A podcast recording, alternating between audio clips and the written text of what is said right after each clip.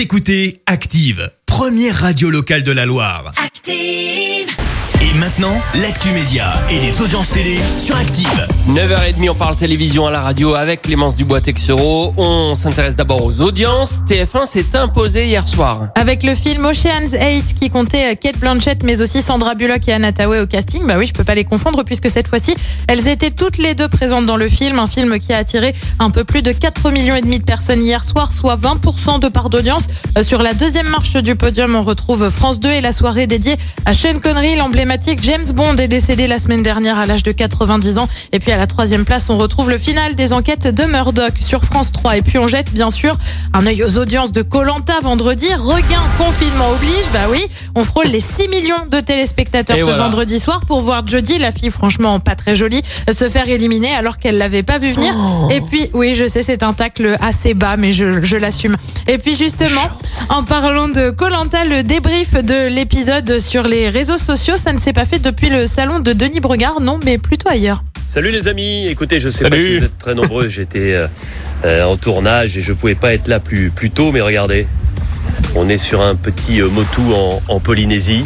Eh bah oui, rien que ça, en Polynésie française. dans, dans le dos. Exactement, il y a quand même plus malheureux. Donc la Polynésie française où se déroule le tournage de la prochaine saison. Les équipes sont parties juste avant le confinement et se trouvent euh, désormais dans une bulle de tournage. hein, C'est merveilleux, du coup tout peut se faire. Avec euh, des tests pour les personnes qui approchent les candidats. Bref, il y aura bien une nouvelle saison de Colanta. Il est pas fou quand même, ce Denis Brognard. Hein. Hein il en a là-dedans. Il Sur, en le, a bon- dans la sur le bonjour, tu fais un peu de Denis Brognard, je veux pas dire, mais... euh, Attends, il nous fait quand même, il nous fait quand même un petit.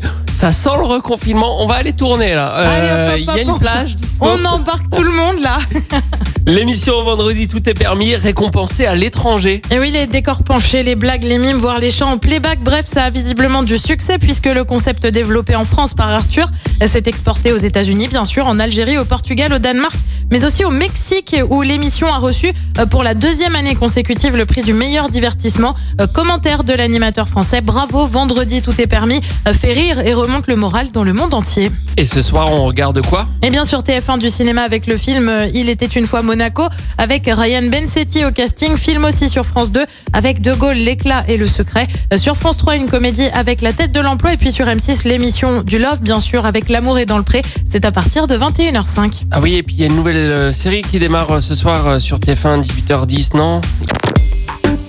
Écoutez Active en HD sur votre smartphone, dans la Loire, la Haute-Loire et partout en France, sur activeradio.com.